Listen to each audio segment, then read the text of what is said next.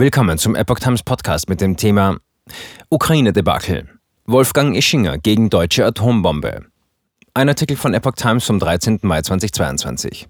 Sicherheitsexperte Wolfgang Ischinger hält angesichts des anhaltenden Kriegs in der Ukraine nichts davon, dass Deutschland eine Nuklearmacht wird.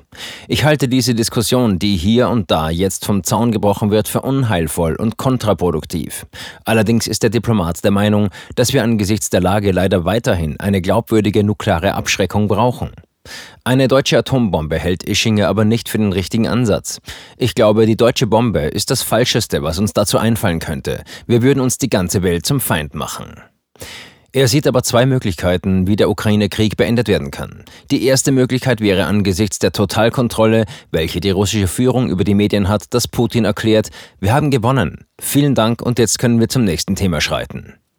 Für wahrscheinlicher hält er aber die Möglichkeit, dass der Krieg noch andauern wird. Erst später würden beide Seiten zu dem Ergebnis kommen, dass sie jeweils ihre territoriale Lage durch weitere militärische Aktivitäten nicht mehr verbessern können und die Stunde der Diplomatie anbricht. Laut Ischinger würden die Ukraine und auch Russland dann bereit sein, sich an einen Verhandlungstisch zu setzen.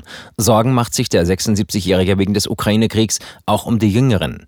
Ich wünsche mir, dass die junge Generation einen Weg findet, ihre Hoffnungen, ihren Optimismus und ihre Tatkraft nicht zu verlieren, sondern die eigene Zukunft positiv zu gestalten.